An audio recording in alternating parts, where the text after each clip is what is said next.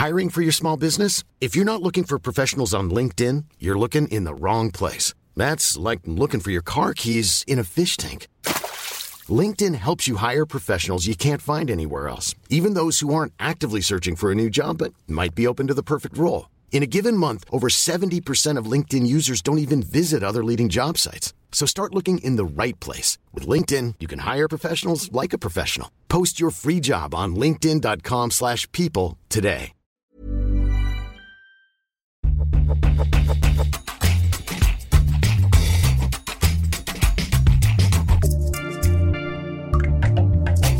Hello, je suis Mélanie Wanga.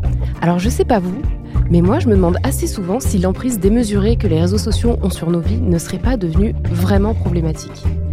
Personnellement, quand je vais bien et que je vis des choses cool, j'ai tendance à poster des photos sur les réseaux, paradoxalement pour en garder des souvenirs supplémentaires et les partager avec le monde entier. Que ce soit des voyages, la découverte d'un café sympa ou une soirée entre amis, ça semble aller de soi. C'est quand je vais moins bien, en revanche, que les choses se compliquent. J'ai pas nécessairement envie de poster quoi que ce soit et je me rabats sur le contenu que les autres mettent en ligne. Et là, je vis leur moment de joie comme une attaque personnelle envers moi. Et je ne suis pas la seule. Tant dans la réception des images et des messages que dans leur partage, de nombreuses études réalisées ces dernières années démontrent qu'Instagram, utilisé trop intensément, nuit à l'estime de soi et entraîne des symptômes dépressifs ainsi qu'une forme d'addiction. D'ailleurs, une esthétique du réseau s'est développée. Mais si vous savez, les couleurs saturées, les paysages de rêve, décors citadins, intérieurs minimalistes, des corps et des visages parfaits, toujours souriants, toujours entourés de vêtements et de produits luxueux. L'essence des années 2010 sur Instagram, c'est ça. Des carrières s'y créent aussi sur Instagram. Photographes, modèles, stars, mais surtout influenceurs et influenceuses. Une activité qui est devenue un véritable métier et qui peut rapporter gros. La recette pour devenir influenceur, eh bien écoutez, c'est assez simple. Il suffit d'amasser des abonnés grâce à vos posts et à vos talents, et ensuite de vendre aux marques votre influence sur ces abonnés. Jusqu'ici, pourquoi pas? Mais le problème, c'est que ces dernières années, une bulle de l'influence s'est créée. La course aux abonnés et à l'engagement, le like, est toujours plus effrénée, à tomber dans la tricherie et le mensonge. Et sur les réseaux sociaux, tromper son monde, c'est très, voire trop facile. Se faire passer pour quelqu'un qu'on n'est pas, c'était le thème de notre épisode d'hier qui racontait l'histoire de l'arnaqueuse Anna Delvey, une jeune femme qui avait endossé pendant plusieurs années le rôle d'une héritière richissime. Aujourd'hui, on va parler d'un autre type d'arnaque, celle des Instagrammeuses influenceuses qui photoshopent leur vie et vivent dans le mensonge pour le profit. Ce sera notre épisode du jour. Bienvenue dans Programme B.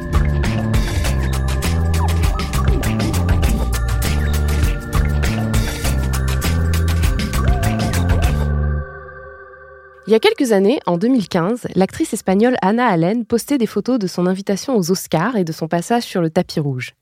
Mais elle est rapidement démasquée par les internautes. Son invitation est celle de l'actrice de Black Panther Lupita Nyong'o et sa robe est celle de l'actrice Keira Knightley, avec sa propre tête photoshopée sur celle de l'actrice. Et puis, il y a la youtubeuse Gabi Anna, qui, sous forme d'expérience sociale, s'est prise en photo sur son balcon et dans son appartement avant de photoshopper les décors du festival de musique californien Coachella, le rendez-vous printanier annuel des stars. Alors son public n'y a vu que du feu, ce qui n'a pas empêché de dévoiler la supercherie dans une vidéo devenue virale.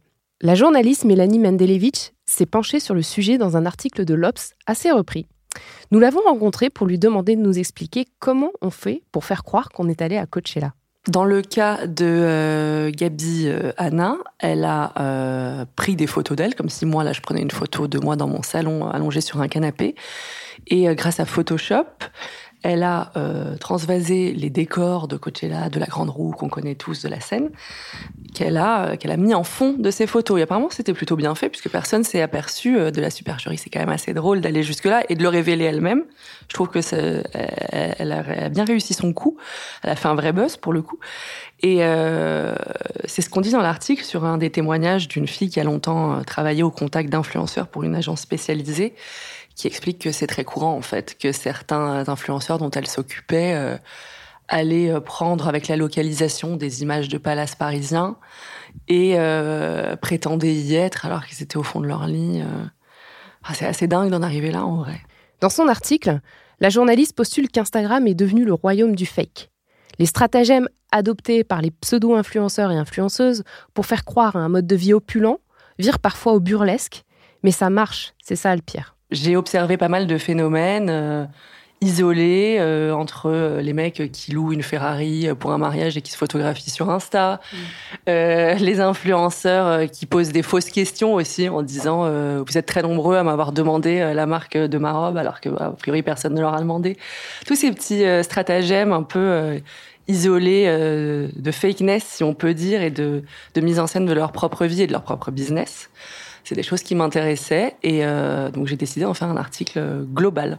Comment ça marche ces arnaques à l'influence un peu euh, Quelle est un peu la théorie que vous développez dans, dans votre article? Alors le symptôme le plus connu, je dirais que c'est les faux followers et les faux likes qu'on commence quand même tous à connaître et et à identifier parfois, parce que quand on voit quelqu'un qui a un million de followers et qui a très peu d'engagement, vraiment très peu, à un point que c'est suspect, on commence tous quand même un peu à, à se rendre compte de ce qu'il y a derrière.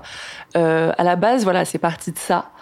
Euh, L'actu aussi, avec euh, avec cette blogueuse, enfin cette Instagrammeuse euh, Gabiana qui a qui a monté, euh, qui a monté en épingle sa présence à, à Coachella et qui l'a carrément dit elle-même sur Instagram, ce qui lui a valu d'ailleurs énormément de followers. C'est ce qu'on dit dans l'article, c'est assez ironique.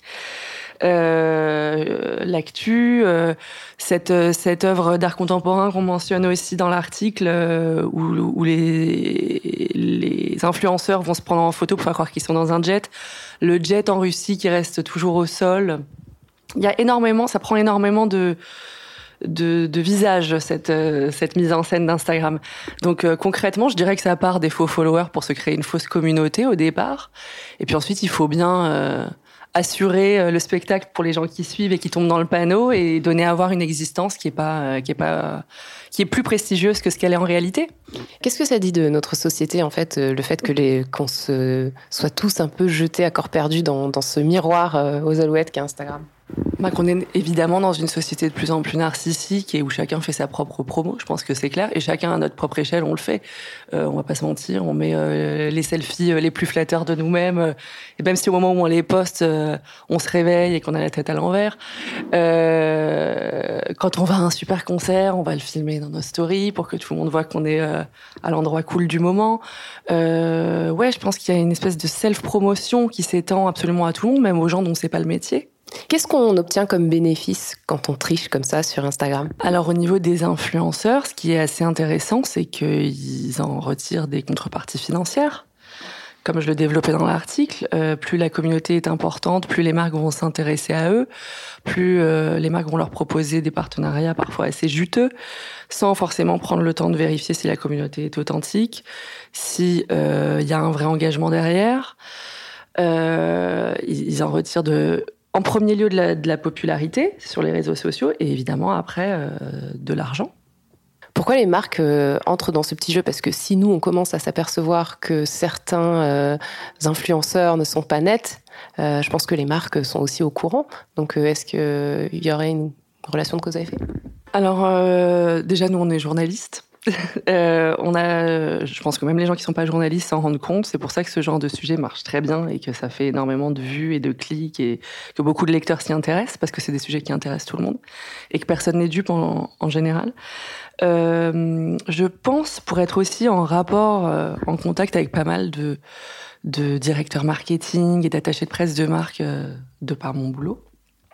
Euh, que les marques elles sont dans une espèce de course effrénée à la visibilité et euh, qu'elles se disent euh, bon ok on sait peut-être que c'est fake on sait peut-être qu'on n'en tirera pas forcément toutes les toutes les ventes qu'on espère mais nos concurrents le font donc il faut qu'on prenne le train en marche. Moi c'est le discours que j'entends en coulisses. Euh, ils sont un peu perdus face enfin j'ai l'impression que les marques sont un, peu perdues euh, face à ce phénomène digital qui a gonflé d'un coup. Elles veulent être dans le game des influenceurs et euh, en bénéficier être visibles à tout prix. Euh, et elles n'ont pas forcément toujours les outils euh, ni la connaissance des réseaux sociaux pour se rendre compte des supercheries. Euh, moi, je vois quand même parfois des marques de luxe et j'en fais la remarque aux attachés de presse ou aux directeurs marketing que je connais, qui ont une stratégie que je trouve très étrange. Euh, J'ai absolument rien contre les personnes de télé-réalité, même si elles me font beaucoup rire. Mais euh, quand on voit qu'une marque de prestige s'attache les services d'une personne de télé-réalité, dont a priori l'audience n'aura absolument pas les moyens euh, d'accéder aux produits qui sont mis en avant, dans le partenariat, j'ai du mal à comprendre la stratégie.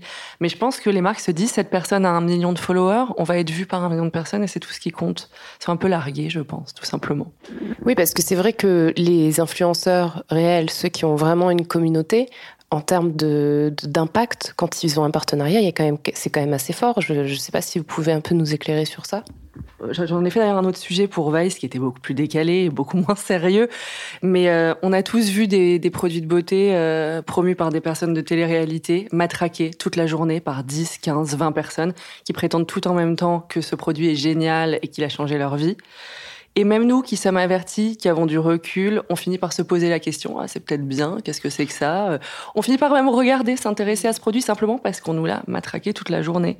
Donc, euh, je pense qu'à terme, surtout sur, euh, sur une audience beaucoup plus jeune, moi, enfin, j'ai pas mal observé les comptes des influenceurs euh, qui marchent, et je vois dans les commentaires des personnes très jeunes qui sont parfois même pas majeures, qui mettent en commentaire ah bah si tu dis que c'est bien, je vais l'acheter avec mon argent de poche, etc. Je trouve que c'est un peu contre ça qu'il faudrait peut-être lutter, faire un peu plus de d'information, je dirais pas jusqu'au mot de prévention parce que c'est pas très grave finalement de se faire arnaquer sur une crème, même si c'est même si c'est pas très honnête et, et, pas très glorieux pour les personnes qui le font. Euh, mais euh, je trouve que c'est bien d'informer les plus jeunes euh, sur le fait déjà que c'est des partenariats qui sont rémunérés, que c'est pas des produits que ces personnes apprécient particulièrement dans la plupart des cas, même s'il y en a qui partagent leur coup de cœur, mais ils sont minoritaires. Euh, oui, c'est de la visibilité, mais après, voilà, faut se poser la question d'après, quoi. À votre avis, pour euh, la suite, qu'est-ce que ça va être la nouvelle itération des influenceurs? Parce que là, on a quand même l'impression d'une bulle qui est en train de gonfler, gonfler, gonfler, qui à un moment va peut-être exploser. Et qu'est-ce qui va rester? Alors il y a plusieurs discours euh, qui s'affrontent. on prédit de plus en plus la fin des influenceurs tels qu'on les connaît aujourd'hui. Je pense que ça finira par arriver. Euh, à part pour ceux qui sont tellement en place que de toute façon ils sont pas menacés parce qu'ils ont une, telle influence que, que ça durera encore longtemps. Mais euh, effectivement, on assiste à beaucoup de discours qui prédisent un peu la fin de ce modèle-là. Et euh, il y a pas mal de marques qui sont un peu avant-gardistes et qui voient un peu les limites euh, des influenceurs classiques, qui misent de plus en plus sur des micro-influenceurs, qui ont peut-être que euh, que 15 000 ou 8 000 même followers, mais qui sont vraiment ultra intéressés sur un sujet précis. Euh, des sujets de niche en général, je sais pas, de la tech, euh, trucs comme ça. Et donc, pour le coup, c'est peut-être des gens qui sont uniquement suivis par 8000 ou 10 000 personnes mais euh, il s'agit de 10 000 personnes qui sont euh, des cibles euh, potentielles énormes et qui vont être potentiellement de vrais acheteurs, contrairement aux personnes qui sont suivies par 2 millions de personnes et qui a même pas 1% qui va, qui va acheter. Donc il y a ce, ce, ce système de micro-influenceurs qui se profile de plus en plus. Euh, je sais pas, on verra, l'avenir nous le dira pour le reste.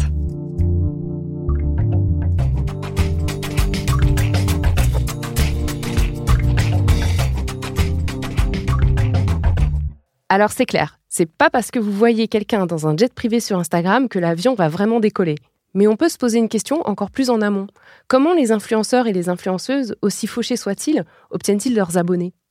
Vincent Manilev, auteur du livre YouTube Derrière les écrans, décrypte pour nous l'envers du décor, et ce qui permet aux influenceurs et aux influenceuses de sécuriser des contrats avec des marques. Spoiler, ce n'est pas nécessairement par des moyens honnêtes là non plus à une époque, fut, fut un temps, hein, sur, sur Internet, 5 ans, c'est une éternité en fait, donc faut, faut se replacer un peu dans, dans le contexte. Mais au début, c'est vrai que c'était assez facile, euh, via des sites, d'acheter des, des, abonnés qui étaient des, des bots en fait, hein, des, des, faux comptes euh, créés euh, comme ça. Donc vous pouvez acheter par pack de, de 5 000, 10 000, c'était pas super cher. mais en gros, ce qui s'est passé, c'est qu'on voyait assez vite que c'était des comptes qui euh, n'étaient pas forcément euh, en France pour un, compte euh, français, qui était peut-être situé en Russie, au Brésil, en Inde, dans d'autres types de, de, pays, qui avaient un taux d'engagement très faible, c'est-à-dire que c'était des comptes qui réagissaient pas au, contenu publié et ils mettaient pas de like ou ce genre de choses. et donc ça faisait une vraie différence. On voit le nombre d'abonnés de quelqu'un qui a l'air assez dingue et au final qu'il a que quelques centaines, milliers de likes sous ses photos. Donc, euh, euh, il y, a, y, a, eu, je pense, quand même une vraie prise de conscience ces dernières années, euh, à la fois de la part des influenceurs dans leur majorité et des plateformes, qui fait que maintenant, c'est plus difficile de gruger ou de faire croire de manière fausse qu'on est influent, etc. C'est encore possible. Il y a des petites magouilles en achetant des, petits packs d'abonnés de temps en temps pour pas que ça paraisse trop important d'un coup, du jour au lendemain, on gagne pas 30 000 abonnés euh, sans qu'on sache d'où ils viennent. Mais euh, globalement, je pense qu'aujourd'hui, il y a quand même euh, du mieux, en tout cas, même s'il y a encore... C'est comme dans la société, il n'y a pas que des, gens toujours bien intentionnés sur les réseaux sociaux. Est-ce que vous pouvez nous en dire un peu plus sur ces, justement ces fermes à clics, le fonctionnement? Est-ce qu'on est sait comment ça marche et qui, qui profite de, ce genre de choses et qui se fait de l'argent sur ça? Quand on dit euh, ma clique, enfin, je dirais, c'est peut-être plus euh, des euh, des entreprises qui sont situées à l'étranger, souvent dans des pays où on peut payer de la main-d'œuvre pas chère pour générer du trafic facilement sur des contenus en ligne, des abonnés de manière fictive. Donc, à qui ça profite? Bah, Peut-être à, quelques personnes qui ont lancé un peu ces boîtes-là, pas aux gens qui font un petit peu le, la, main d'œuvre pour tout ça.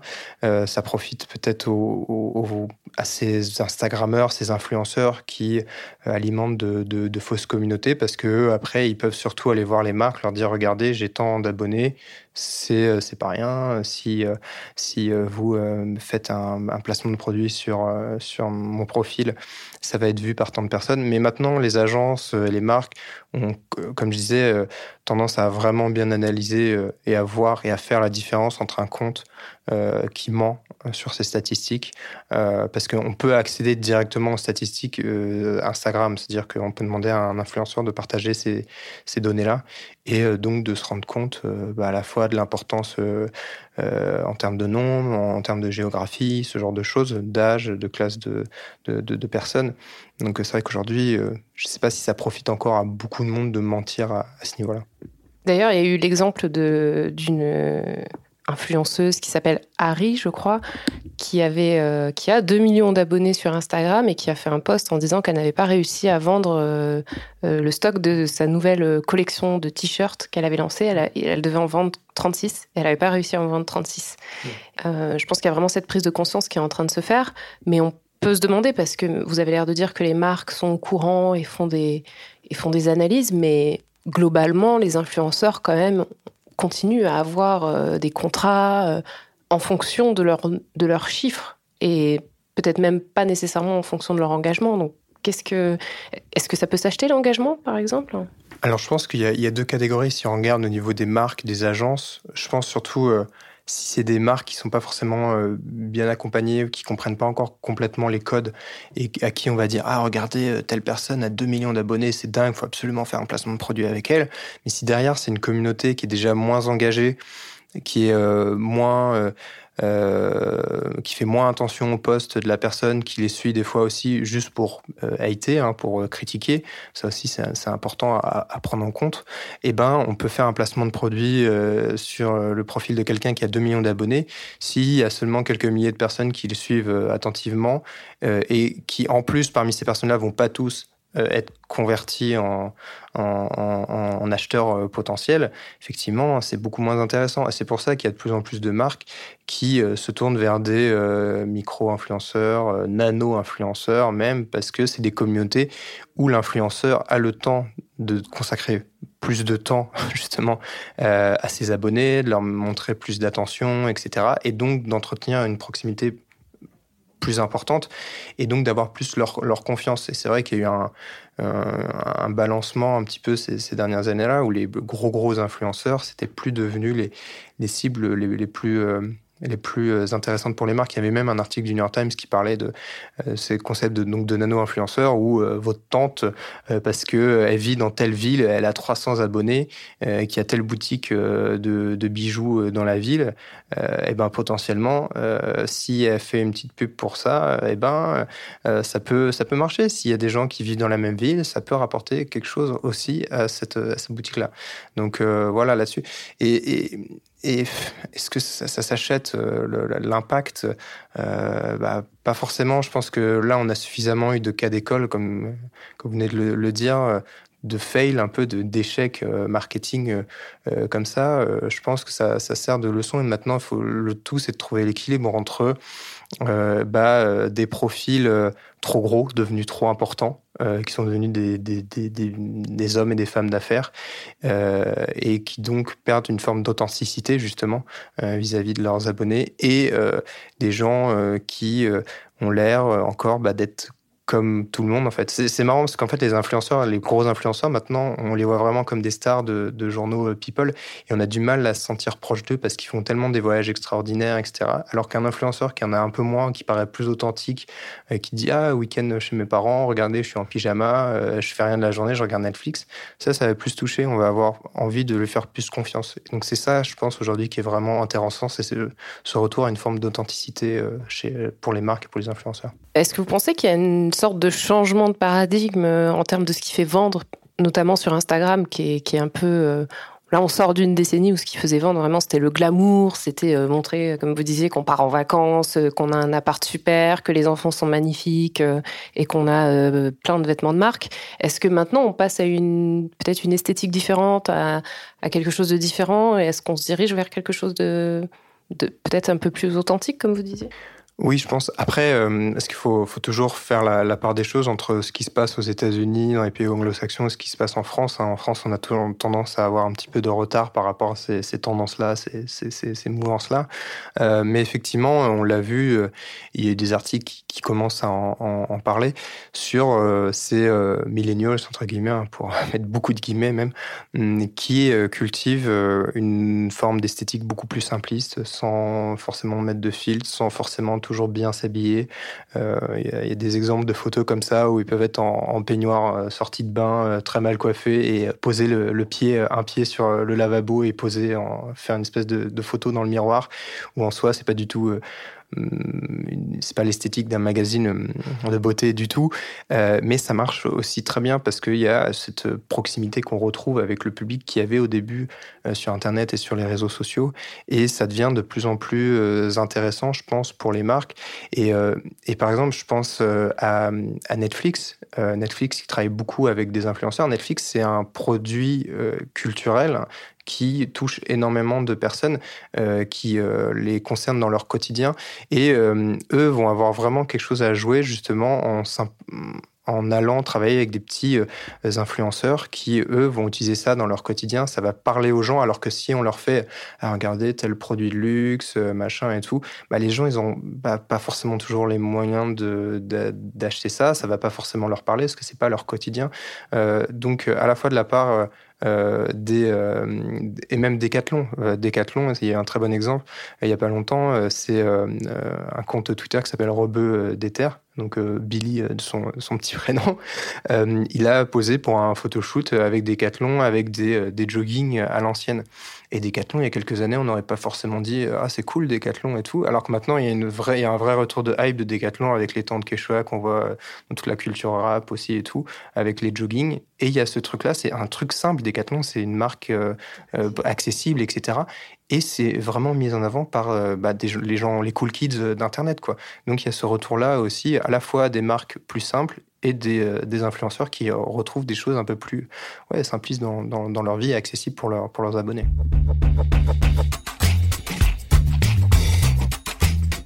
Vous l'avez compris, les années 2010 se terminent et la vague des influenceurs clinquants avec elles. Alors même s'ils ne disparaîtront sûrement pas de sitôt, il est probable que le public et les marques deviennent à terme moins crédules face aux moyens que ces influenceurs mettent en place. Retouches photos, jet privé, location de vêtements d'haute couture. Il faudra alors trouver une autre voie pour devenir riche et célèbre. Programme B, c'est un podcast de Binge Audio, préparé par Lorraine Bess et réalisé par Vincent Hiver.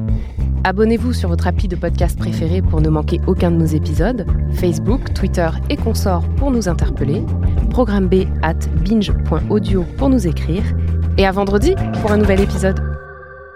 Binge